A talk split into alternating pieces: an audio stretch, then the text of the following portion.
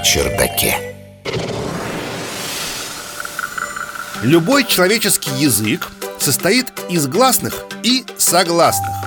Однако у большинства обезьян крики преимущественно состоят из гласных, звонких звуков. Так откуда же в человеческой речи появились согласные? Научный журналист Егор Быковский.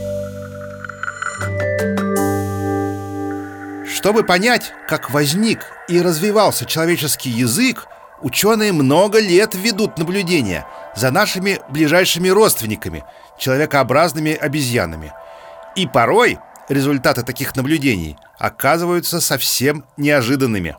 Вот, например, ученые из Уорикского университета Великобритании сравнили паттерны согласных звуков в вокальном репертуаре трех основных линий человекообразных обезьян, которые дожили до наших дней – орангутанов, горилл и шимпанзе. Ну, чисто формально таких линий не три, а четыре, ведь еще и мы есть. Но себя обезьянами уже не очень удобно называть, так что остановимся на трех все же. В отличие от других приматов, таких как макаки, например, или капуцины, крупные человекообразные обезьяны используют и гласные, и согласные звуки – но их пропорции сильно отличаются от любого человеческого языка. Так, например, у горилл использование согласных встречается в одних популяциях, но вообще отсутствует в других. А у шимпанзе согласных звуков всего один-два, и они применяют их довольно редко. Однако, когда исследователи изучили вокальный репертуар орангутанов, их ждал сюрприз. Эти обезьяны охотно использовали согласные звуки, вовсю чмокая, щелкая и фыркая. То есть у них согласные, как говорят лингвисты, и смычные, и фрикативные, и свистящие, и взрывные, какие угодно, в общем. По мнению ученых, такое вокальное богатство орангутанов связано с их особой средой обитания.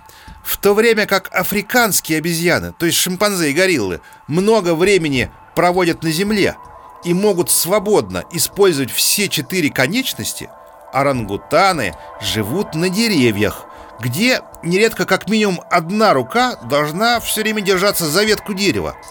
Как итог, они используют собственный рот, как бы в качестве пятой конечности.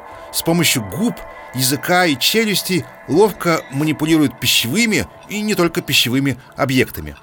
Возможно, развитый мышечный контроль рта и позволил орангутанам расширить типичный для приматов вокальный репертуар. Наука на чердаке. Это позволяет предположить, что и у наших с вами предков сдвиг в сторону человеческих способов общения произошел еще во время жизни на деревьях, задолго до того, как они начали ходить по земле. Раньше-то считалось скорее наоборот, мол, слезли предки с деревьев, взяли в руки палку или что они там взяли, а потом уж заговорили. А все, скорее всего, было совсем по-другому. Наука на чердаке.